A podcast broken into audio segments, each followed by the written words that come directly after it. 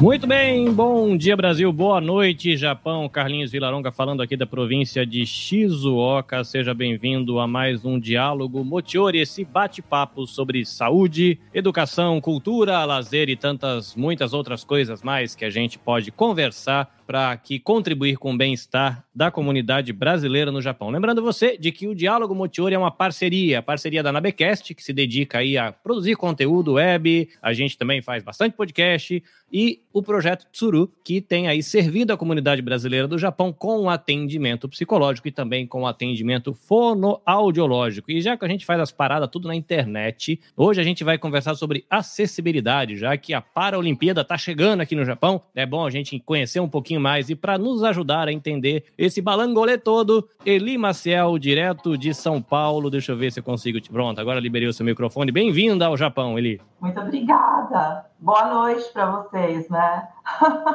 né? Esse negócio de fuso horário deixa a gente tudo doido, mas é muito é. bom. É isso aí. Para mim é um prazer estar aqui, que gostoso. É, legal. Estou muito inspirado para aprender. Eu creio que eu tenho que dar os créditos, né? Quem me despertou para essa história toda foi um casal, é o João e a Itaici Pires. Eles são os fundadores de uma ONG, inclusive aí de São Paulo. Não sei se já é uma ONG, mas é uma iniciativa, né? Uma startup social que trabalha com inclusão também, a inclusão criativa. Eles têm um filho que nasceu com deficiências por conta de prematuridade extrema. E eles adaptaram toda a vida da família e hoje servem muitas crianças, ajudando a garotadinha a melhorar a mobilidade, questões de sensores. Ele é um professor de física e ela é uma artista plástica, né? Então é, é um casal muito legal. E eu tive um bate-papo com eles, eles acenderam a luzinha da inclusão no meu coração. Então, se você estiver vendo, valeu. Graças, muitas graças. É muito bom. Ele, o pessoal aqui já me conhece, né? Caso o pessoal aí do Brasil estiver é, chegando, né? Eu moro aqui no Japão há quase 20 anos. Moro na província isso. de Shizuoka, só isso, né? O pessoal fica meio decepcionado, né? Porque fala que o cara mora no Japão, é olha essa cara branca, né? Não tem cara de japonês, né? É uma tristeza. É, e eu moro aqui pertinho do Monte Fuji, né? Assim, pertinho mais ou menos, demora aí umas duas horas para mim chegar lá de carro, mas uma referência, assim, né? Pessoal, mora onde? Na onde fica o Monte Fuji, mais ou menos, né? Aqui de casa dá para ver, né? Aqui, o bichão é alto pra burro, né? 7 mil, não sei quantos metros de altura, você vai numa rua aqui do lado, com tá aquele tempo bonito, assim, lá na pontinha você vê o suspirinho branco, assim. E empreendo com produção de podcasts. É, eu tenho podcast para falar de espiritualidade, para falar de produção de podcasts. É, sou voluntário no Instituto Maria da Penha aqui no Japão, sou co-apresentador e coprodutor do PAMITE, que é o podcast do Instituto. Também ajudo no programa Virtus da Universidade Federal de Pernambuco, que fala de segurança pública e direitos humanos, e alguns outros podcasts que eu tenho contribuído na produção enquanto empreendo e sou parceiro do projeto Tsuru para trazer esse universo do podcast do diálogo para a web, né? Então, eles têm esse trabalho de tentar servir a comunidade brasileira e eu tento trazer diálogos que possam contribuir e a gente juntou a fome com a vontade de comer e eis-nos aqui para o Motiori. Quem está no Brasil, só por curiosidade, né? O pessoal vai querer assistir Eli Maciel no Japão, esse momento histórico, né? Unindo continentes. É, Motiori é uma palavrinha que quando a gente pode traduzir como fosse um junta-pratos. Então, a ideia né? Esse, se você ver aqui o logotipo, são dois bolinhos de arroz, os famosos onigiris. É um triangulinho de arroz, é um bolinho de arroz assim que a galera gosta de comer aqui. Faz o bolinho e leva para o piquenique. Então é motiori a ideia de que você vai sair para comer com os amigos, você leva o que você tem e a galera faz aquele piquenique, né? Se você tiver na, joga lá no chão a toalhinha, todo mundo põe o que tem ali e todo mundo desfruta daquilo. Então a ideia do motiori é isso. Né? Eu trago o que eu tenho aqui para esse diálogo, Eli Maciel traz o que ela tem para o diálogo, o projeto Tsuru traz o que ele tem, todo mundo se serve e na, vai todo mundo para casa melhor do que chegou, todo mundo desfrutou do momento. É um pouco dessa iniciativa. Agora chega de introdução. Quem é Eli Maciel? Diga presente-se, por favor.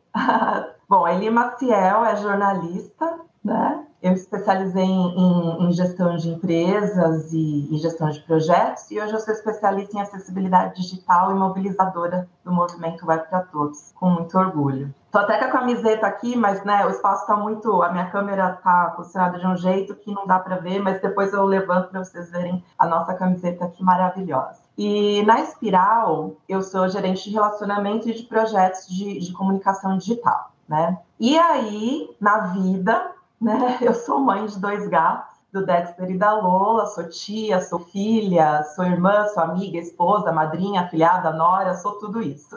E eu sou super militante também da causa LGBT+, e dos temas de diversidade e inclusão. Amo ler e viajar, né? Eu viajo fisicamente para conhecer os lugares e viajo nas ideias também.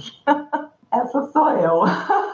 Muito bem. Você citou espiral interativa. O que é isso, porque na verdade é, o nosso contato foi por conta de, um, de algo que vem depois, que é o movimento web para todos, né? E aí me indicaram Exato. você para a gente bater esse papo. Mas vamos por partes. O que é Espiral Interativa? Isso. A Espiral é uma agência de comunicação digital que foi criada pela Simone Freire, né, que é a mãe do, do movimento Web para Todos. E a, a Espiral existe há mais de 10 anos, né? E ela nasceu com o objetivo da Simone de fazer a, a comunicação digital de projetos de impacto social e, e, organizações que têm a meta de transformar positivamente a sociedade, que hoje é o conceito muito ligado do, do marketing de causa. E um dos primeiros é, clientes da Espiral foi a Fundação Dorina No Will, né, que é referência de inclusão da, da pessoa com, com deficiência visual, que foi quando a equipe da Espiral passou a, a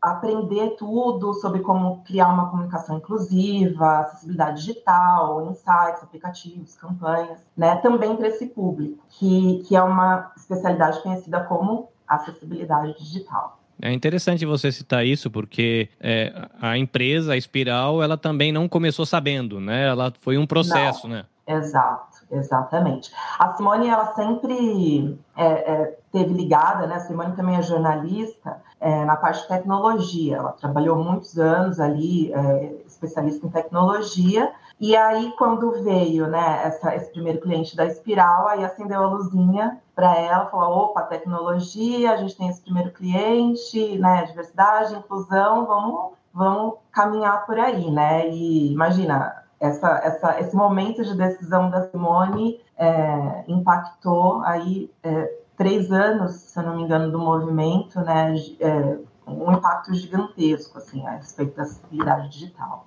E quando, quando chegou movimento web para todos, né? Porque movimento já dá essa ideia de que a galera sentou, falei, vamos fazer uma parada aí. E Exatamente. como é que, da onde veio esse, esse movimento? É, o movimento, ele foi, o movimento web para todos, né? Eu falei quase três anos, mas são quase quatro, porque é, o movimento nasceu em 2017. E a partir de. Porque a Simone, né? Eu, eu, acho que em algum momento você precisa entrevistar e conversar a Simone também, que é uma pessoa assim, ligada no 440. E, e ela fala, né, que a partir de uma inquietude dela, de, de, querer compartilhar todo esse conhecimento de acessibilidade digital que aconteceu a partir desse cliente, né, da Fundação Dorina, é, é, com o objetivo de acelerar esse processo de transformar a, a internet num ambiente mais inclusivo para todas as pessoas, né? E aí o movimento ele, ele, ele vem com uma ideia de promover uma série de ações para transformar a web e o mundo digital de uma forma bem, bem ampla, né? Para acolher todos os tipos de deficiência. Então, pessoas com limitações motoras, é, deficiência auditiva, cognitiva, é, deficiências intelectuais também são beneficiadas né, por essa comunicação digital inclusiva.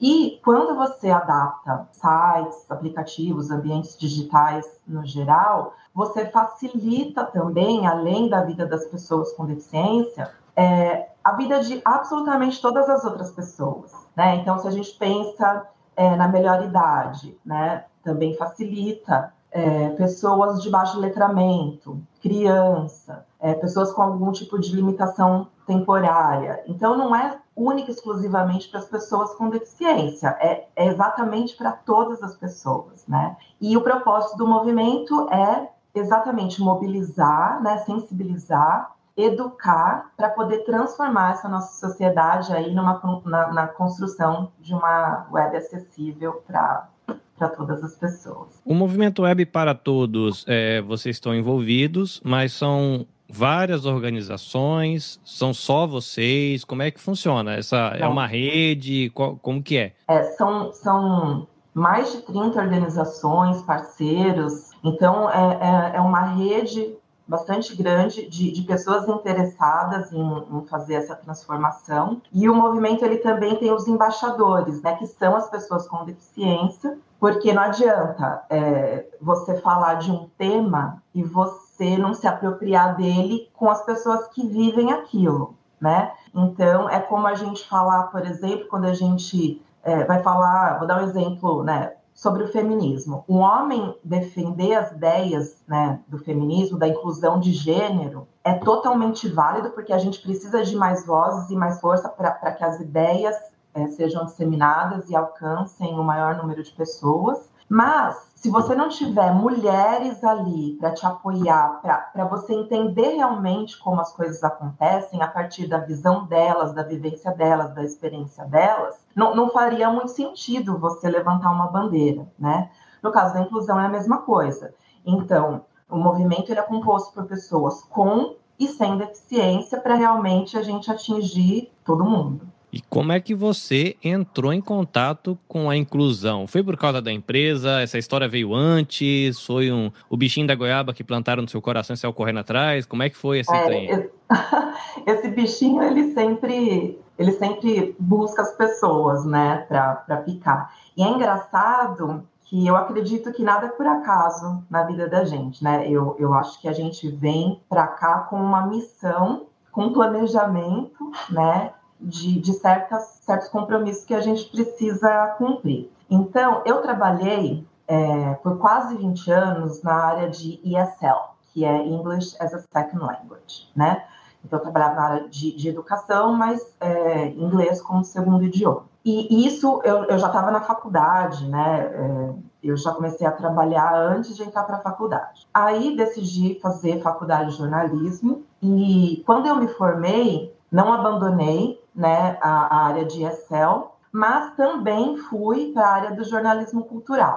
E aí eu trabalhei durante seis, sete anos numa agência de comunicação, só que eu cobria toda a parte de, de jornalismo cultural. Né? Então, eu, eu, eu cobria a parte de eventos, shows, entrevistas, é, estreias de cinema, eu fazia crítica de cinema, fazia cabine de cinema, né? E fazia as duas coisas simultaneamente. Eu trabalhava de segunda a segunda, era uma loucura, né? Assim, das 8 horas da manhã até as 11 e meia da noite, mas eu não reclamava porque eu era muito apaixonada por, por aquilo que eu fazia, mas era uma loucura, assim, foram anos insanos. É, e aí, obviamente, né, quase 20 anos trabalhando, trabalhando com o ESL, eu conheci centenas de pessoas, tive centenas de alunos, e aí em 2010 eu tive uma das oportunidades mais incríveis da minha vida. Um grande amigo meu que foi meu aluno e que ficou cego, né, é, ali na reta final da adolescência, ele me ligou, me ligou na, na franquia da escola que eu trabalhava, né? e falou, ele estava no processo ali para entrar para o ele fez inscrição em alguns institutos para poder receber o cão guia. E aí ele me ligou e falou, né, nossa, consegui uma vaga no Instituto Guiding Eyes for the Blind, que fica em, na cidade de White Plains, nos Estados Unidos, para fazer o treinamento e receber o meu cão guia né? Só que como ele sabia dessa loucura da minha vida ali, né, que eu trabalhava dois empregos, segunda a segunda, ele não me fez convite direto, né? Ele, ele me ligou para falar, ah, então eu queria saber se você me recomenda alguém que possa viajar é, comigo, que possa fazer o treinamento e especialmente porque, além de mim, tem outros dois brasileiros que vão, só que eles não falam nada de inglês. E, e aí eu nem pensei duas vezes. Eu falei, não, eu vou. Não tem que recomendar ninguém, eu vou. Decidi assim na lata. E aí só depois eu fui avisar nos meus dois empregos, fui avisar, comunicar meu marido, contar para a família, mas decidi ali na hora com ele, né? Falou, não, vamos lá. E aí eu passei 30 dias no treinamento de imersão, né? É, na cidade de White Plains, que fica em Nova York, nos Estados Unidos, para fazer esse treinamento. Só que para eu estar apta, para o Instituto me aceitar, eu tinha que conhecer mais do, do, de um mundo que eu só tinha experiência por meio do Diego, né, que era meu amigo. Mas ele não contava nisso, porque a nossa relação era de muita intimidade, não tinha assim tec tecnicidade, sabe? A gente não falava sobre as questões técnicas, sobre a gente não falava sobre isso, né? E aí, enfim, eu comecei, a surtei, comecei a, a estudar loucamente, porque do, do convite do Diego para a viagem, eu só tinha um mês e meio para me preparar e, e, ser aceita pelo Instituto, né? Aí eu conheci um grupo de pessoas cegas que me ajudaram muito nesse, nesse processo, além, obviamente, ali do, do próprio Diego, né? E uma dessas pessoas me forneceu todo o material possível do Instituto Guiding Eyes for the Blind para me apropriar mais e, e, me recebeu na casa dele, inclusive, algumas vezes, para me instruir, para me preparar, já que ele já tinha um cão-guia, né? Então, eu precisava aprender e, e me familiarizar com é, com os comandos, com a linguagem específica, tem muita linguagem técnica de treinamento, enfim, é, antes de ir para lá e cumprir o meu papel. E aí nem preciso dizer, né, que foram 30 dias maravilhosos, né, foram 30 dias que me trouxeram um aprendizado de vida e, e, e para a vida, e, e, que me permitiu abrir a mente de, um, de uma forma, assim, é, mágica mesmo. E aí esse foi o meu primeiro contato oficial com acessibilidade de pessoas com deficiência, né, de forma bem profunda e concreta, porque eu trabalhava num grupo ali de 15 pessoas. É, nem todas eram só cegas, algumas, outras, é, algumas delas tinham, além, é, além da, da deficiência visual, tinham outras deficiências. E aí essa experiência me marcou tanto que quando eu voltei, eu comecei a refletir sobre a minha carreira, né? E aí eu cheguei à conclusão de que a minha missão no que eu estava fazendo até então já estava mais do que cumprida e que eu queria explorar um outro cenário, que eu queria fazer alguma outra coisa, né? Me sentir comprometida com, com alguma com alguma questão humana, né? Que a educação é uma questão humana, mas aquele meu papel já estava missão cumprida, né? E aí surgiu a primeira oportunidade de eu trabalhar é, no terceiro setor e, felizmente, mais uma vez, me apaixonei. Me apaixonei pelo tema, me apaixonei pela proposta. E aí, ao longo dessa jornada, eu conheci a Espiral, né? E aí, adivinha, me apaixonei pela Espiral. E, e aí, quando eu conheci a Simone, né, na Espiral, e conheci o, mov o movimento Web para Todos, foi, foi um despertar, assim, eu tive, eu tive a certeza, é esse o meu novo caminho, é, é, é isso, né, que eu estava procurando. E foi aí que tudo começou, né, que eu comecei a entender, estudar, me apropriar e especializar na, na acessibilidade digital.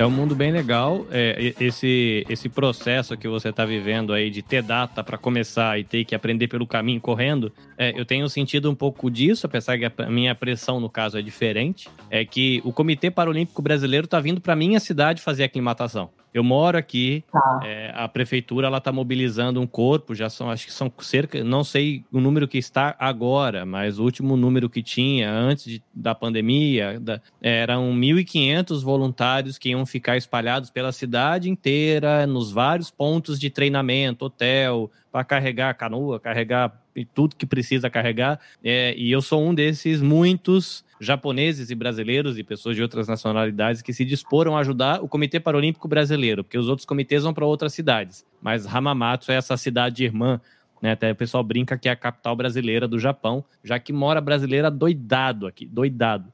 Né? É, é, o pessoal brinca, fala, poxa, mas você não tem saudade do Brasil. Aí eu mostro tomando café com cuscuz, comendo rapadura no almoço, né? feijão com bacon, né? Feijão preto, feijão. Tem. Aqui, para você ter uma ideia, na minha cidade, você encontra pão de queijo na farmácia japonesa. No Brasil, a gente não encontra pão de queijo na farmácia. É, aqui, aqui farmácia aqui no Japão é praticamente uma quitanda, né? Que o que menos tem na farmácia é remédio. É um mercadinho que tem a farmácia, né? Mas eles chamam de farmácia, enfim. É, mas a gente acha por aqui, mas tem muito brasileiro, né? Então tem muitos empreendedores, né? Inclusive, é, tem alguns empreendedores que acredito que vão ter contato com esse material, porque eu avisei os poucos empreendedores que eu conheço, porque existem muitos, mas os poucos que falaram: olha, galera, a gente vai falar sobre é, acessibilidade digital. Porque assim, eu sou podcaster, né? Não, não me acho um youtuber, porque eu só coloco meu podcaster na, no YouTube e no Facebook. E eu tô completamente perdido nesse assunto. E tá chegando a Paralimpíada, né? A, essa luzinha, o João e Itaici acenderam e eu tô aí nessa jornada, aprendendo, buscando, conhecendo muito de longe ainda, né? Aí quando encontrei esse assunto da acessibilidade digital me assustou, porque eu mal e mal tô aprendendo a fazer é, o trabalho na web e aí tem esse outro desafio que é a acessibilidade é, digital. Mas uma coisa que, que me deixa curioso, né, que me deixa intrigado, é o fato de é, o movimento chamar movimento web para todos. Porque na minha cabeça, a internet é um trem que está esparramado no mundo inteiro. Você tem internet no navio, tem internet no, no, no avião, você tem internet debaixo do, do, aqui na, no subway, como é que chama isso? No metrô, e tem internet nas capitais, tem internet no campo, tem internet lá em Manaus, no meio do rio, lá no barquinho, lá o pessoal. E aí fala como assim web para todos? A web já não é para todos, né? É para que que precisa? Aí você já tocou um pouquinho é, disso, falando que web para todos tem a ver com criança, tem a ver com idoso, a baixa visão e um monte é, de outras questões e deficiências. Então, aí vamos para esse lado da coisa, né? Para que, que a gente precisa desse, desse movimento tentando trazer essa cultura, se num primeiro momento parece que a internet já está em todo canto, né? Então me parece que o web já é para todo mundo. E se não é o caso, é, a gente está falando de tá faltando web para quem? Né, que acessibilizar para quem, é, que tipo de deficiências precisam de uma acessibilização na hora do uso da web, enfim. É, é um mundo completamente novo para mim. Acredito que muitos dos produtores de conteúdo que tem aqui no Japão também é um mundo novo para eles. É, de quem que a gente está falando? Então, realmente, a internet está em todo lugar, mas não é para todas as pessoas. É, se a gente parar para pensar, né, que no Brasil é, nós temos ali cerca de 45 milhões de pessoas com algum tipo de deficiência, né? um, um, um quarto da população. E se a gente parar para pensar que no mundo é, é cerca de 1,3 bilhão, segundo a Organização Mundial da Saúde, então é bastante gente que quer acessar a internet, que quer consumir, quer fazer uma compra online, que quer fazer um curso EAD, que quer namorar, que quer usar o, um Tinder, que quer é, se divertir, enfim, né? É, então, se a gente para para pensar que, né, em termos Brasil, são 45 milhões de pessoas, e mundo, mais de um bilhão de pessoas com algum tipo de deficiência, a gente para para entender que a internet não é assim tão democrática. Porque como que essas pessoas fazem? Né? Às vezes a gente, a gente vem às vezes de uma cultura da não informação que acaba gerando muitos preconceitos. Né? Quando a gente, a educação ela, ela liberta a gente, a educação é muito importante porque ela liberta a gente de, de vieses, né? De muitos preconceitos. Então assim, é, uma pessoa com deficiência, ela também quer usar a internet. Como que ela vai fazer? Como eu e você, né? Que a gente consegue usar a internet, a gente não tem nenhuma deficiência visual, é, auditiva. E aí, então, é, essas pessoas não têm esse direito de usufruir desse bem que teoricamente é para todas as pessoas. Tem, tem um, um, consórcio internacional que se chama ali W3C Brasil, que é um consórcio que promove as diretrizes de acessibilidade digital no mundo todo.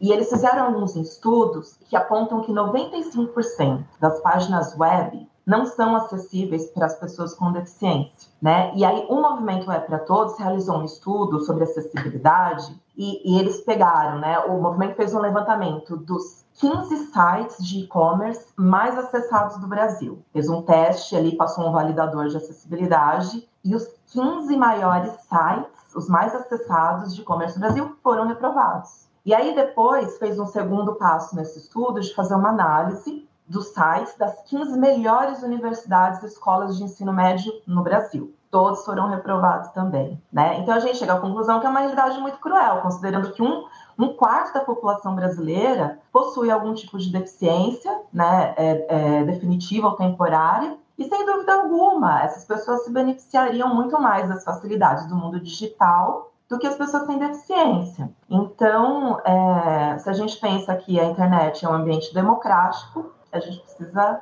refletir e, e repensar, né? É, mas esse, essa questão de 95% do material aí não ser acessível, eu sou um desses. Antes, eu estava na ignorância. Hoje eu olho e falo, caramba, eu já sei, mas não faço ideia por onde começar. Felizmente, o nosso bate-papo ele vai caminhar por esse, essa outra parte, né? Que a gente aponta o problema, mas é bom pelo menos apontar um caminho, né? Às vezes a gente não consegue trazer a solução, mas apontar o caminho né, é importante. É engraçado, né? Pensar, né? O Brasil hoje são 200 milhões de habitantes? Por aí. Então seria 25%, né, mais ou menos, da população brasileira, um quarto com alguma deficiência. E é engraçado eu ter sido muito engraçado ou triste, né, eu ter demorado tanto para me despertar para essa temática, mas que eu me lembro dos meus círculos de convívio em 40 anos de vida, eu não convivi de maneira próxima com pessoas com deficiência, assim, os cegos, ou é, eu tive uma pessoa que eu me lembro, assim, de cabeça, que tinha deficiência auditiva, é, você sempre tem um amigo, alguém na escola que tem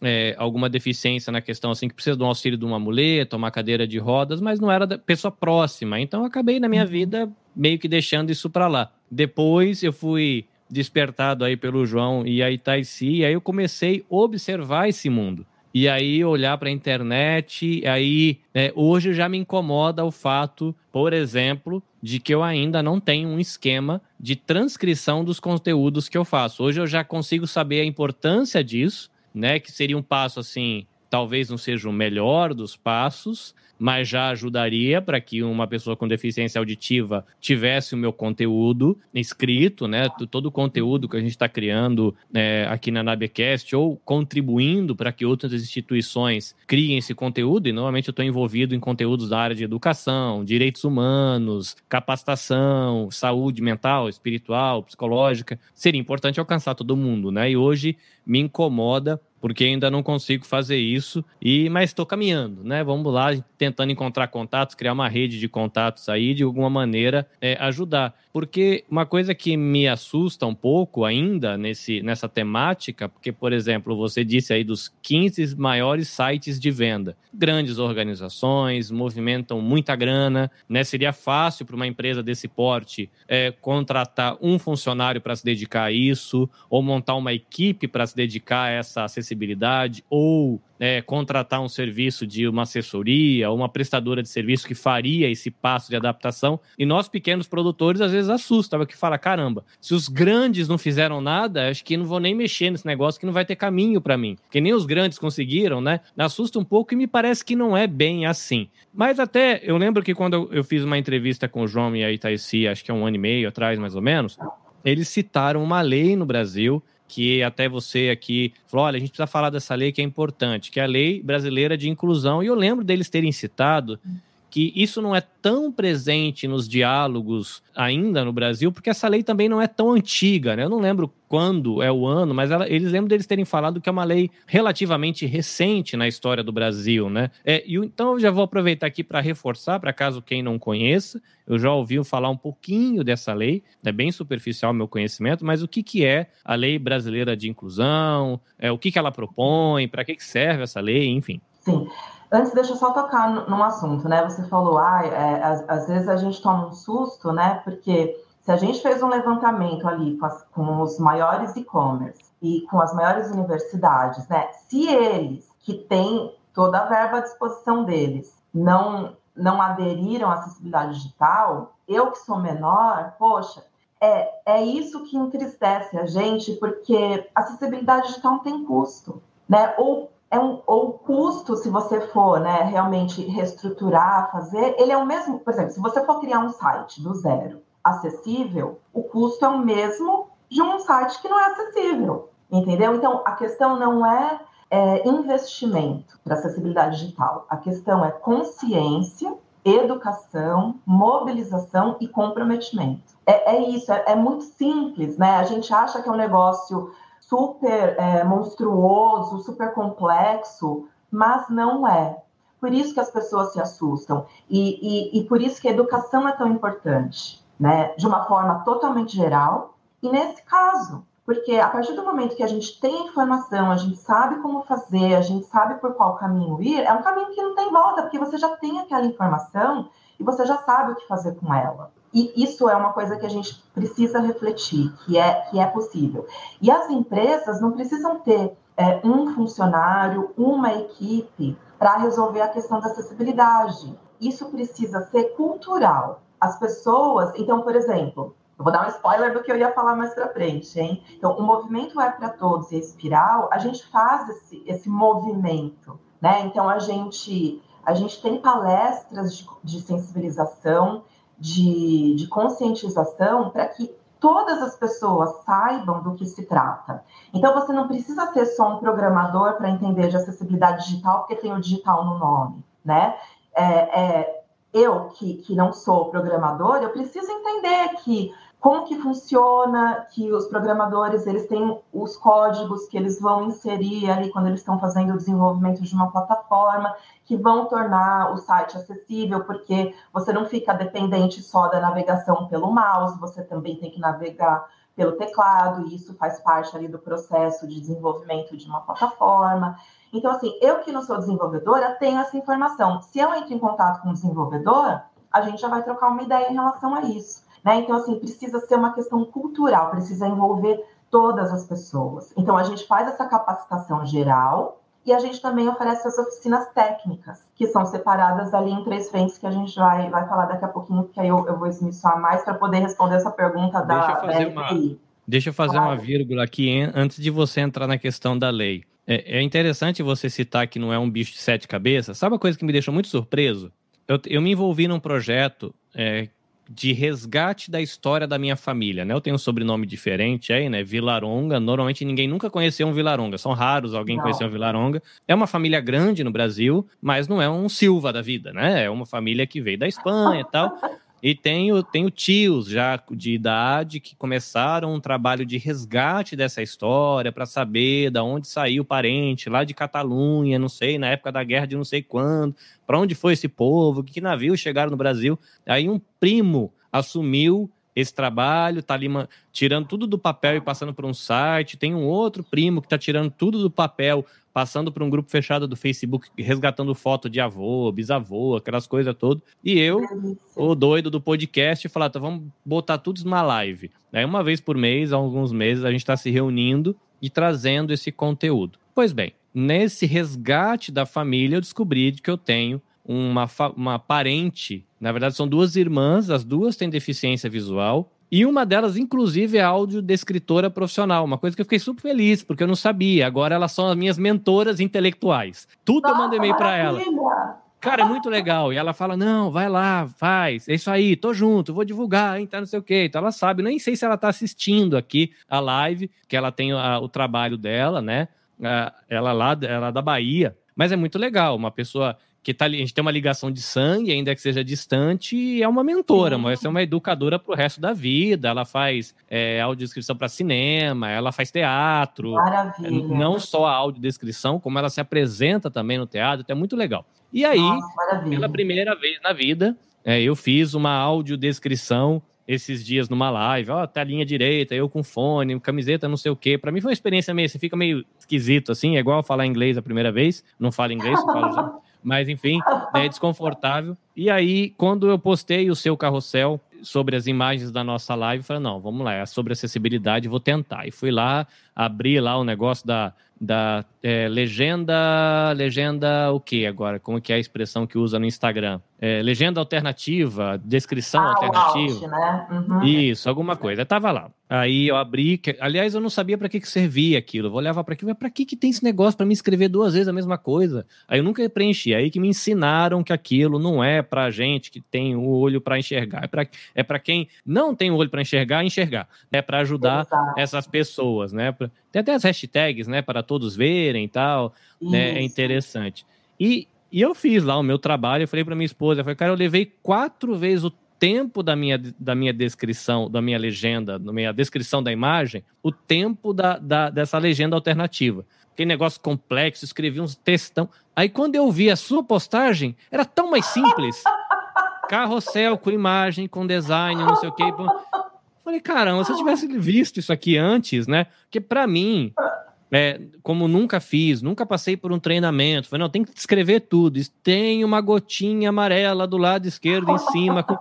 E parece uma coisa boba, mas para quem está começando, fala assim: olha, você tem que fazer com que a pessoa com deficiência visual ou com baixa visão consiga enxergar o que ela não está vendo. E a gente que vê se desespera. Fala, caramba, tem muita coisa aqui. Como é que eu faço ele ver isso aqui? Você não sabe aquilo que é relevante. Porque de repente, se você falar de todos os bolinhas e quadrados que tem na tela, a informação principal da imagem a pessoa não vai nem conseguir perceber, né? Porque fica aquele textão. Mas aí é, eu fiquei surpreso de maneira positiva. Inclusive, eu vou usar essa descrição do carrossel que vocês colocaram lá na, na no perfil do Espiral como uma guia para mim pensar como é que eu começo a escrever as minhas. Falei, olha, não precisa tanto detalhamento, é legal. E aí meio que é, desmistificou, né, vamos dizer assim, me parecia um negócio mega super complicado. Aí eu vi quem sabe fazer, falei, puxa vida, quem sabe fazer faz mais fácil que eu que não sei. Porque eu imaginei que o meu estaria muito rudimentar, né? E eu fui perceber ah. que é bem mais fácil do que eu achava que era. Eu que compliquei. Não sabendo, Exato. compliquei Exato. demais e dá para ser mais fácil.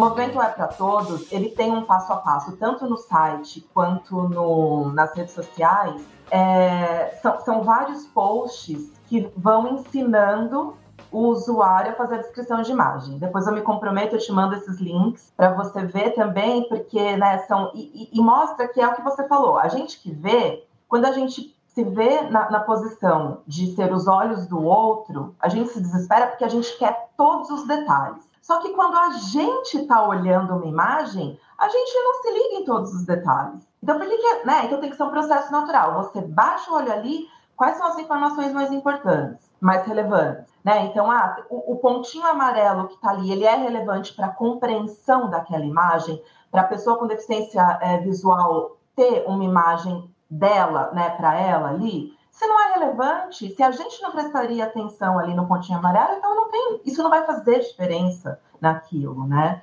Então é, é curioso isso. Inclusive, se, se, se, você tiver ali alguma audiência, né, que você disse dessa, dessa sua, dessa pessoa, acho que é uma prima, né? Se ela for assistir, ela precisa saber como eu sou. E, e não sei se você já se descreveu também, né? Geralmente, quando a gente começa uma oficina, quando a gente participa né, de, de workshops, a gente se descreve para as pessoas saberem como a gente é. Então, por exemplo, ah, tá, o que é Eli? Estou ouvindo a voz da Eli, mas eu não sei como ela é. Então, assim, é, eu sou uma mulher branca, de cabelos castanhos, lisos e compridos, uso óculos e estou de camiseta preta com o símbolo do, do WPT, mas que não dá para ver, está escondido.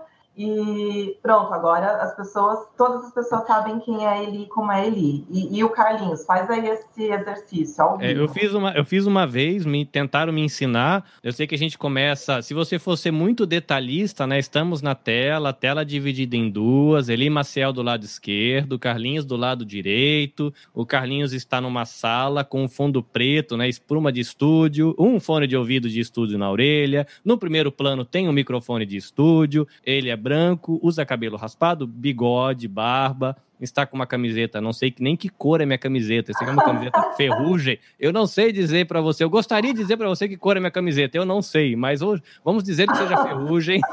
e estou usando um óculos, provavelmente azul marinho escuro, né? Provavelmente não é uma descri audiodescrição técnica, mas passa uma imagem aproximada de quem eu sou, né? Sim, Homem, branco, Eu já te dou nota 10. Já te dei nota 10, assim, já, você já absorveu a ideia. Parabéns. É, inclusive, eu estou pensando, é, e eu sei que vai ser muito desconfortável para mim no começo, é começar os, todos os meus podcasts desse jeito. E os projetos que os clientes permitirem que eu faça isso, é, eu sei que as pessoas que ouvirem o podcast vão achar uma esquisitice, mas me ocorreu que começaram meus podcasts. Assim, podcast você não faz para ver nada, você faz para ouvir né? Você ouve um podcast para ouvir um podcast. Mas é, eu fiquei pensando quanto isso poderia ser educativo para quem vai ouvir aquele podcast. Ainda que eu. Vamos considerar que eu não tenha nenhum deficiente visual é, desfrutando do meu podcast. O meu público é pequeno, então. Mas aquelas pessoas que vão ouvir, eu acho que ouve uma vez, três, quatro, cinco, seis. Se um dia elas precisarem fazer uma audiodescrição, talvez saibam, né? E acho que pode ser bem educativo nesse sentido, né? E é lógico, né? Eu, como tenho um estúdio que tenho prestado serviço, é, quando eu falei para os clientes, para os parceiros, que falaram: olha, estou me aproximando da temática, o pessoal ficou super feliz, porque são pessoas que têm interesse de aprender e também não sabem por onde começar.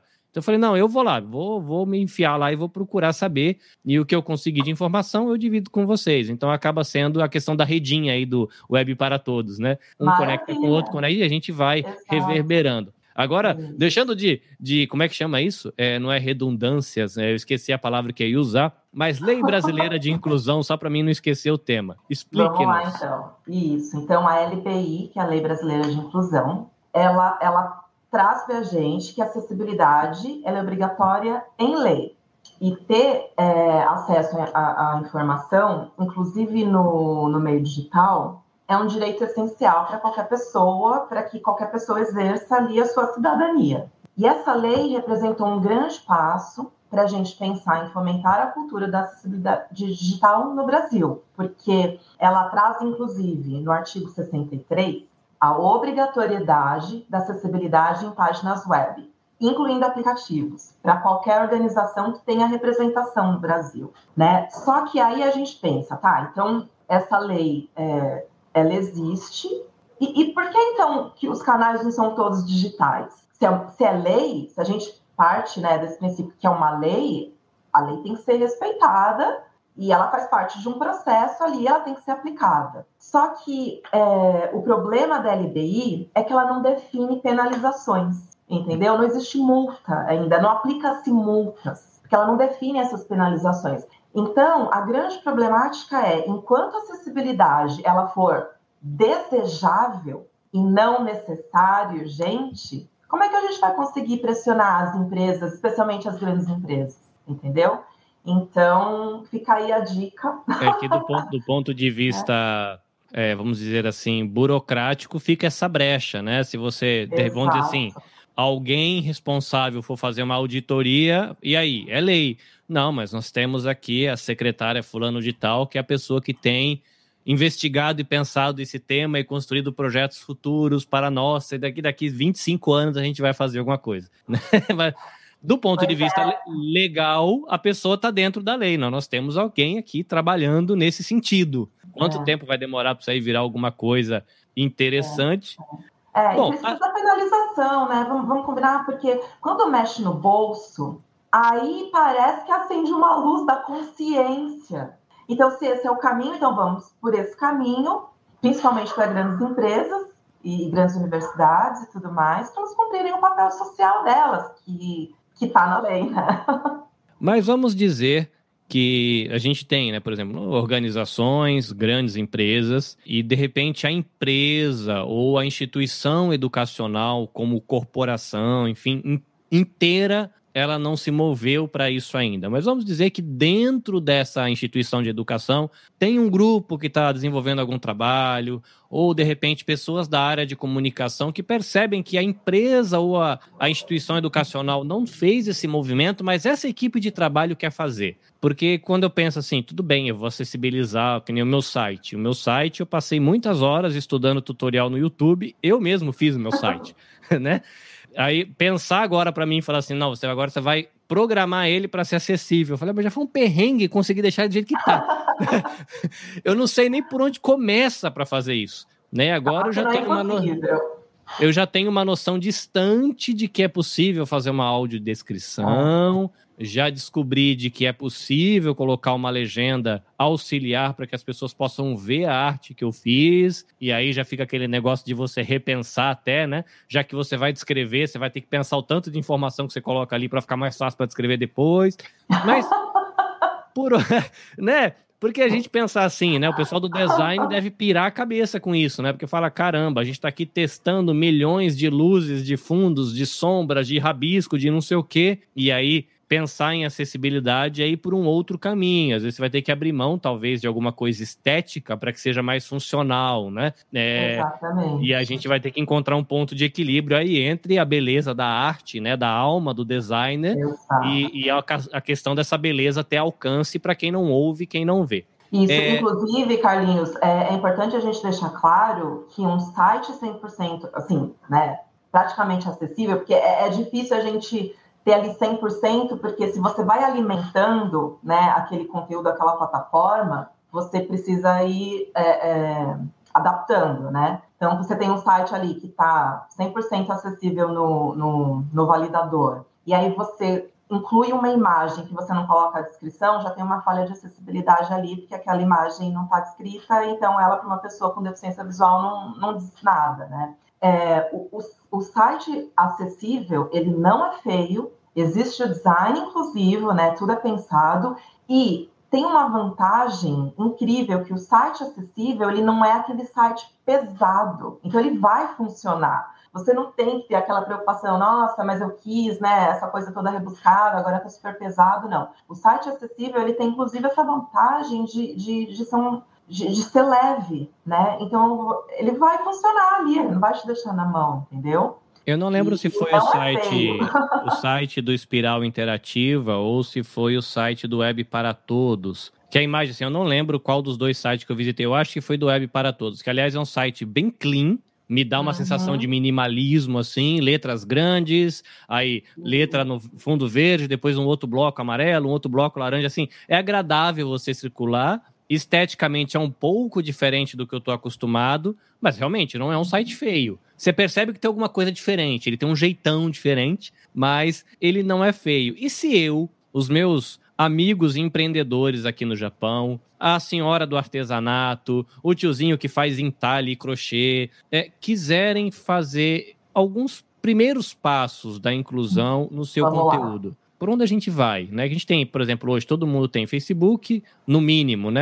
WhatsApp, Facebook, Instagram, é, YouTube, eu acho que talvez Twitter, alguns. Boa parte do uhum. pessoal a gente pensa assim, rede social, vem Instagram, Facebook e YouTube na cabeça. Nessas ferramentas, por onde a gente começa se a gente for tentar pelo menos dar um, um passinho? O que, que a gente pode fazer? Tá, então, vamos, falando de, das redes sociais, né? Para cumprir esse objetivo seu. Vamos pensar no Instagram, né? Que hoje é, é, o que todo mundo tem, todo mundo usa. O Instagram ele é, ele é, praticamente imagem. Essa é a proposta da plataforma. Então, o que, que você tem que ter ali é, de ferramenta no Instagram? Se você vai postar um vídeo, você ter a legenda no vídeo. O mundo ideal seria no vídeo, além da legenda, você ter, obviamente, a audiodescrição, né? Mas estou falando no mundo ideal. Se você tiver já a legenda, maravilha né? Mundo ideal, audiodescrição e é, a tradução em Libras, que aí você pode usar um plugin, né? Tem, tem o, avatar, o avatar acho que é,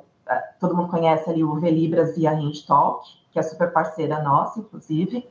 Então você coloca, porque nem, nem todo surdo foi alfabetizado em português. Então, é, talvez a legenda não cumpra esse papel para ele, né? E a descrição da imagem, que você pode fazer o seu post e colocar a descrição da imagem no final do post, ou você pode usar o alt, né, que é a descrição alternativa, que não é a mesma coisa. O, a, a, descrição da imagem, a proposta é, é você realmente colocar ali o, aquela descrição de uma forma mais completa. O alt, ele é um pouco mais prático, é um texto um pouco mais curto, geralmente, agora acho que as, as plataformas estão repensando, né? O, o, espaço, por exemplo, no Twitter, você tem espaço para colocar a descrição da imagem no alt à vontade. Então, ela acaba cumprindo o papel da descrição da imagem. Mas em, não necessariamente em todas as plataformas, o, o, o espaço para o alt, ele te dá né, ali o número de caracteres que você gostaria de usar para uma descrição é, de imagem,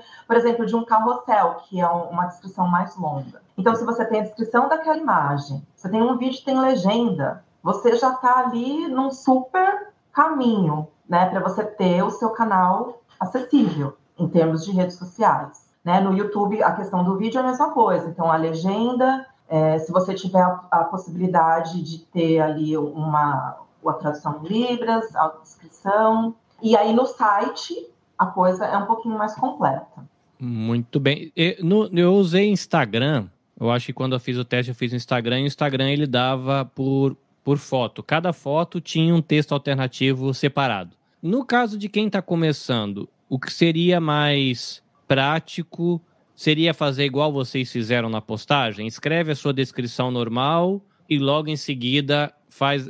Eu, é, eu, lembro que vocês colocaram alguma frase antes, ou tinha alguma coisa que sinalizava que dali para frente era, era uma descrição da imagem. O que, que é escrito ali para deixar como esse indicador de que agora não é mais o meu, sei lá, as minhas observações sobre o assunto em si? Sim, isso começou com a hashtag para todos verem, para cego ver, que aí depois ficou para cego ver, para todos verem. E a gente agora tem usado descrição da imagem. Então você é, coloca, né, termina ali o, o, seu texto do post, terminou, próximo parágrafo, descrição da imagem, dois pontos e manda bala.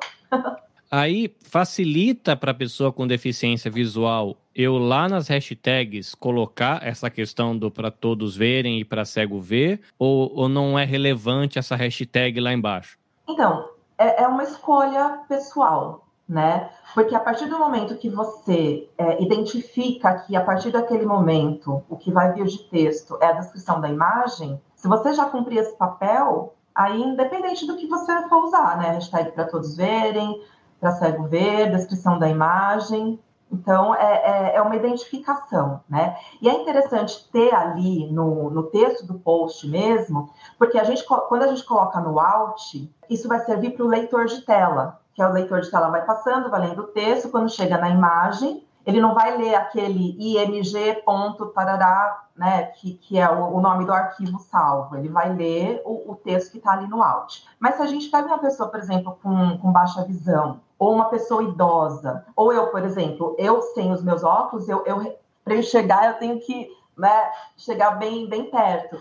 Então, e não usa o leitor de tela, uma pessoa idosa que não usa o recurso leitor de tela. Se você já coloca tudo ali, você já atende a todas as pessoas. Não que, eu, eu não estou falando para não usarem o Alt, mas estou mostrando ali a diferença. O Alt ele vai funcionar no leitor de tela, enquanto a descrição da imagem ali no texto vai atender a todas as pessoas. Quando a pessoa está usando esse leitor de tela, e é até interessante, eu acho que registrar isso, porque, por exemplo, eu nunca tive a experiência de ver alguém usando um smartphone com um leitor de tela. Eu não faço ideia como é isso. Assim, de. Imagino que deve ter uma vozinha meio de robô que fica lendo para a pessoa, igual a gente quando a gente bota o site, alguma coisa para ler para a gente. É, ele, ele lê aquela descrição inteira para a pessoa, é assim que funciona? Ele vai passando uhum. ali. É, tudo que é texto ele capta e ele vai lendo, com a pontuação, assim, é, é sensacional. E quando você tiver a oportunidade, né? Porque a gente às vezes acha, que nem você falou, né, é, lá atrás. Ah, eu nunca tinha convivido com ninguém com nenhum tipo de deficiência. Então é, é complicado. Quando a gente não convive, a gente esquece que aquele cenário existe. Então é, é importante a gente se lembrar que são 45 milhões de brasileiros, mais de um bilhão de pessoas no mundo. E, e, aí, se você tiver a oportunidade de ver alguma pessoa com deficiência visual navegando ali no smartphone, é a coisa mais sensacional. Você se sente assim, desse tamanho, porque é uma agilidade, eles, eles fazendo ali todos os, os comandos, né? E a voz vai lendo, e, e para agilizar, tem a velocidade da voz, né? Então, se você não está preparado, você não entende nada. E eles estão ali navegando, leitor de tela, aquela voz falando numa velocidade que você não consegue acompanhar, mas é pela prática, é o costume, né? E aí o leitor de tela vai fazendo absolutamente todas, né? Ele vai pegando todos os textos, quando tem atalho, ele vai identificando, é uma inteligência artificial incrível. É interessante essa questão da nossa inabilidade para algumas coisas, né? A gente chama Exato. pessoas com deficiência visual de deficientes visuais, é, e eu brinquei com um, um, pessoal há um ano e pouco atrás, eu num, no encontro, de, a gente aluga uma chácara na cidade onde eu moro, e aí a gente faz um dia das crianças aqui. Esse ano passado não deu para fazer, porque pandemia a gente cancelou. Mas no outro ano eu contei a história do, do garotinho que criou o código Braille. E aí eu achei na Amazon aqui no Japão uma reguinha de braille, comprei, estudei como é que escrevia com aquele trem daquele braille. E eu fiz tipo uma bancadinha onde as pessoas passavam lá e eu ensinava a pessoa a escrever o próprio nome em braille. Que maravilhoso! Resumo, resumo da história: eu sou completamente cego do dedo. Eu sou incapaz de ler uma vírgula naquele negócio. Não dá, não dá. Eu brinquei pro pessoal, porque falei, gente, eu comprei esse negócio na minha ignorância, achando que eu ia pelo menos reconhecer o meu nome. Mas assim, eu sou 100% cego do dedo não dá para reconhecer um ponto em braille, não vai. Não tem essa capacidade, né? É interessante perceber de que esse amigo meu, que é o, João, se não me engano, na, na, entrevista ele fala, né, quando a gente estava falando dessa questão dessas capacidades, né, que a, a, comunidade cega, a comunidade surda desenvolve, ele olhou para mim e perguntou: e aí, no final da história, deficiente é quem? É nós ou eles? É nós, que não sabe fazer nada. Não é? E ó, eu vou, eu vou eu vou fazer uma pequena crítica aqui ao vivo, hein, Carlinhos? Isso é uma prova de que não, não, não existe ninguém deficiente. é, existem pessoas com deficiência. E é, foi engraçado que na sua fala você falou, né? Ah, ele não fala, mas ele conversa. Né? Então, para a gente ver como as coisas são, né? Não existem pessoas deficientes, existem pessoas com deficiências, e tudo bem a gente falar cego, surdo, né? Não é, é, é de novo, é, a, a, cultura, sabe, da, das, dos pudores que a gente tem ali, não é ofensa. Ué, a pessoa é cega, é, faz parte da identidade dela. Por que, que eu vou ficar é, desconfortável de, de falar que ela é cega? Ela é cega. A pessoa é surda. Eu tenho que ficar desconfortável se eu falar que é uma pessoa de uma portadora de necessidades especiais. Quem não tem necessidades especiais? Né? Então, não todas as pessoas têm necessidades especiais, todas as pessoas são especiais, são pessoas com deficiência. A gente não pode ficar, sabe, tentando melhorar ali os termos para ver se a realidade deixa de existir. Não, é, é, exatamente isso. Então a gente pode falar. Às vezes, na, a impressão que dá é que na tentativa de não ofender, a gente ofende, né? Exato. Assim, não pode ter medo. A gente tem que arriscar, tem que perguntar mesmo. E, e, não, não pode ter pudores, porque senão a gente não aprende, né? Então, porque senão aí a coisa não vai. Então, a gente erra, a gente aprende, a gente fala deficiente, foi um termo usado durante muito tempo, mas agora a gente sabe que existe um termo que é mais adequado e a gente vai passar a fazer uso desse termo, né? Vai aprender que não, não, não é ofensa falar cego, surdo, cega, surda, entendeu? Porque é a realidade, tá aí, né? Faz parte da identidade daquela pessoa, quem ela é. É, isso é bom, é bom. Eu, né? tenho um pessoal que eu comecei a ter contato, eles vivem me corrigigindo, né? Quando escapa, ó, oh, o portador, eu falo, não é portador, ele não pode deixar por aí, né? Exato, é... tá com ele, não tem.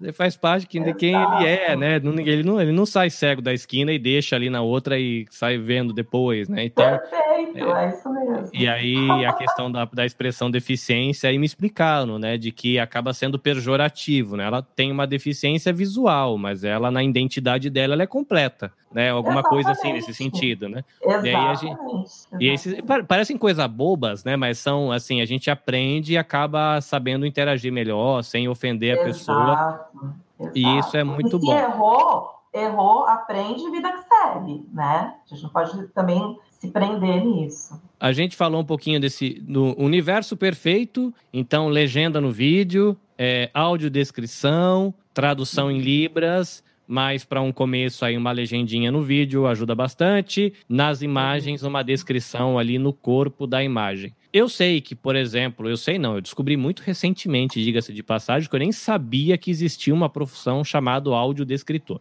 Mas depois que eu descobri que ela existia, aí vem a segunda parte de descobrir que tem escola para aprender isso, que para mim é um outro negócio. Ah, como assim?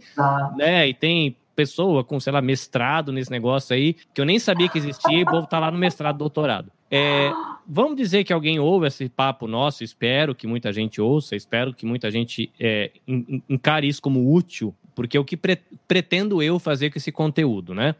É, esse conteúdo, ele tá dentro desse espaço que é o Motiori, que é esse espaço em vídeo, né, é, na parceria do Projeto Tsuru com a Nabecast. Mas eu tenho liberdade de conteúdo para me tirar isso aqui daqui, o áudio, e eu vou liberar ele em dois podcasts. Eu vou liberar no EBVNcast, que é um podcast de espiritualidade que está direcionado à comunidade de fé cristã aqui no Japão. E eu vou colocar ali, porque mesmo as comunidades de fé, seja lá de que fé for, todo mundo está produzindo conteúdo na web hoje. Então eu vou pegar essa galera que compartilha a mesma fé que eu e vou ajudar eles a tentar enxergar esse mundo. E eu vou jogar esse, esse nosso papo aqui num outro podcast que é o Você Também Podcast, que é eu sou apaixonado pela mídia podcast, aprendo um montão e eu tô fazendo ali é, um estímulo para que as pessoas aprendam e queiram fazer podcast também, né? Então tem, tem lá um projeto novo, começou faz pouco tempo esse Você Também Podcast, mas eu vou migrar ele para lá. Então aí acaba que a gente vai ter esse conteúdo passado em três em três ou quatro, né? Tá, tá no Facebook, tá no YouTube e vai para dois podcasts. Então a gente vai tentar de alguma maneira reverberar isso para chegar mais longe. Mas ainda aqui tudo é muito introdutório. Se a pessoa quiser dar um passo a mais, é, conhecer mais, aprender mais, onde que a pessoa consegue um pouco mais de informação se ela precisar? Então, no, no movimento, a gente publica né, muitas muitas orientações, dicas de acessibilidade tanto para programadores quanto para web designers, produtores de conteúdo digital, é, gestores de projeto, profissionais de marketing, enfim, para todas as pessoas né? E, e, só um parênteses bem rapidinho, a gente falou ali, né, do, das ferramentas, dos plugins que a gente pode usar para facilitar, a navegação. Os geradores de conteúdo, né, as pessoas que fazem os textos, também precisam ficar ligados, porque além da descrição das imagens, o, o estilo de linguagem, sempre evitando figura de linguagem, é, frases curtas, é, não usar termos técnicos se aquilo não for uma dissertação ou um artigo científico, né? Então, a linguagem simplificada, ela também é uma linguagem para todas as pessoas. Então, só para a gente fazer essa, essa pontuação, né? Inclusive, tem materiais que, que orientam produtores de conteúdo também no site do, do Web para Todos. Entrando no site e seguindo as redes, né? Tanto do movimento Web para Todos quanto da Espiral, são formas de ter ali, né? Tanto na timeline e, e à disposição na plataforma, todas essas pílulas de conhecimento. No site do, do Movimento Web para Todos, você consegue encontrar absolutamente tudo. Tem uma biblioteca com materiais, com artigos. Assim, tá completo. Você quer entender, né? Ah, quero fazer o meu site acessível, quero começar do zero, quero adequar o site que eu já tenho, quero tornar a, a, as minhas redes sociais mais acessíveis, quero aprender a fazer descrição de imagem. Tudo isso tem ali no, no site do movimento. Muito bem, falando ali que tem no site, vou até já abrir aqui a oportunidade para você fazer jabazim, né? É, só para de repente, né? O pessoal tá ouvindo no podcast esse bate-papo e não, que a gente está aqui na telinha, então já tem aqui, né? Arroba espiral, underline, interativa, e tem o meu, o meu. Mas diz aí, site, perfis do Instagram, sei lá, Facebook, tem canal no YouTube, não sei. Faz o jabá aí da espiral, da web, faz o que, que tem, aí o povo que está ouvindo já fica ligado. Isso. Então, aí, né, pelo arroba que está aí na tela, que é o Instagram da, da Espiral, já tem o link que leva para o site, né, Facebook, LinkedIn, Twitter, a gente está em todas as redes, o movimento também. E no momento jabazinho, né, então, se, se o pessoal que está acompanhando a gente aqui pensa, ah, tá, mas eu queria é, uma consultoria, eu queria um, um né, quero transformar ali a minha empresa. Então, lembrando que a Espiral é, para entender melhor, né, exatamente qual é o nosso papel, porque a gente está falando de coisas bem, bem macro. Então, a Espiral, ela é uma das únicas agências de comunicação digital especializada em acessibilidade, e a gente atua é, como agência em três frentes, sempre com o foco, lembrando, em projetos de impacto social. Então, a gente trabalha gestão da presença social, planejamento estratégico, produção de conteúdo para sites, redes sociais, é, desenvolvimento, a parte de programação, né? É, sites, sistemas, aplicativos e campanhas digitais também. Então, se a gente pensa ali em endomarketing, campanhas externas, e, e aí a acessibilidade digital ela vai permear todas as nossas soluções em tudo isso que eu falei, nessas três frentes que eu falei, e ela também pode ser contratada, a acessibilidade, como é, pontualmente como consultoria. Então, assim, ah, como que a gente faz? Está aqui o nosso site, como a gente faz para deixar nosso site, os nossos aplicativos acessíveis para todas as pessoas, né? E a gente dá também, que nem eu dei o spoiler ali atrás, é, oficinas técnicas. Então, a gente ensina as organizações e as empresas a construírem os projetos de maneira acessível, na parte do design, na parte da programação, na parte de conteúdo. Então, desde a produção de uma simples campanha de doação, por exemplo, até o desenvolvimento de, de, de um site mega complexo, que é um site de um museu, por exemplo, que, que a gente já fez, que a gente faz. Então, tudo isso é pensado para receber a visitação de todas as pessoas com e sem deficiência também. Né? Então, a gente, então, como que a gente faz isso? Ah, então a gente adequa o layout das peças, a gente cria textos mais simples e diretos, a gente trabalha os códigos é, mais simplificados, a gente insere as ferramentas assistivas para reduzir barreiras de navegação nos sites, nos aplicativos, nos sistemas. A gente produz o conteúdo acessível, né, com legenda, audiodescrição, libras, e, e sempre com foco ali na experiência do usuário, e, e, também com foco de mobilizar ali a, a sociedade e, e, de trazer as pessoas, né, com, com essa sensibilização e, e, o entendimento dessa urgência de ter acessibilidade, não só arquitetônica, mas acessibilidade digital, acessibilidade atitudinal também, que, que é importantíssimo a gente refletir a respeito. Muito bem, gente, muito bem. É, eu recebi da Eli um pacote de link, eu vou chamar assim. E é como é que. É, o que, que eu vou fazer com esse pacote de link? A Nabecast a gente está com um canal no Telegram. Fique tranquilo que se por acaso você se sentir aí comovido de coração para fazer parte lá do canal, ele não é aquele canal onde todo mundo posta bom dia no, dia e boa noite à noite, né? Que isso aí tem que ter muita paciência, né? Mas ele é um canal só de distribuição de conteúdo, porque como eu tenho vários parceiros, produzo coisa para várias pessoas e são vários trabalhos distintos, eu tenho algumas pessoas que não querem consumir o meu conteúdo, mas gostam de me acompanhar como amigos e saber o que eu tô fazendo. Falar, cara, eu não quero ouvir, mas eu acho tão legal que você ter feito isso. Então eu criei um canal no Telegram onde eu reúno tudo, porque tem coisa que é só para Instagram, tem coisa que é só para Facebook, tem coisa que é só de espiritualidade, tem coisa que é só oficina presencial, sei lá. E eu posto tudo ali para a pessoa acompanhar. Então eu vou colocar lá, vou fazer um textinho Todos esses links vão estar tá lá. Então, eu vou colocar aqui na descrição do vídeo. Se você estiver ouvindo o podcast, na descrição do podcast lá, t.me barra nabecast. Você cara no canal do Telegram, vai estar tá esse pacotão de Natal dos links que a Eli deixou pra gente. Eli, muitas graças. Na verdade, a gente fala dessas bandas aqui, arigatô. Né? Muito obrigado. Não, Aprendi eu que agradeço um porque é, porque é, você dá a chance né, e oportunidade para as pessoas terem um novo conhecimento. E conhecimento é poder, a gente sabe, né? Para o bem, para o bem. Conhecimento transforma o nosso cabeção e a gente espero, né? A minha esperança de que a cada tópico de conhecimento, até por isso que eu acho podcast legal, que você conhece um monte de coisa legal de um jeito, lavando louça, o seu mundo se transforma, né? É Olha verdade. que poético. É muito, é muito legal isso. Gente, lembrando que se você quiser acompanhar um pouquinho do que eu tenho feito e produzido, site nabecast.jp, Instagram e Facebook, nabecast.jp.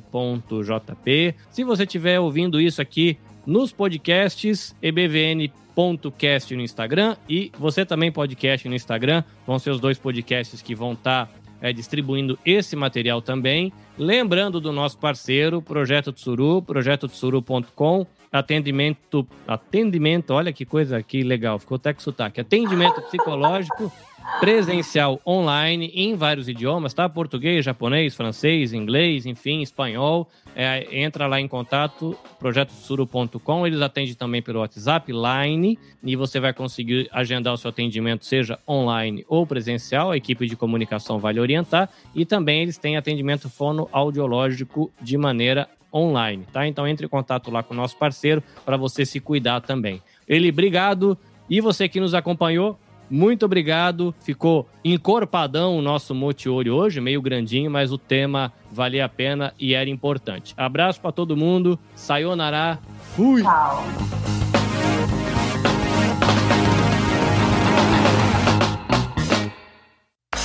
Este episódio foi editado pelo Nabecast. Saiba mais em www.nabecast.jp. Nabecast, conectando pessoas, desenvolvendo amizades, construindo parcerias e compartilhando vida através de podcasts.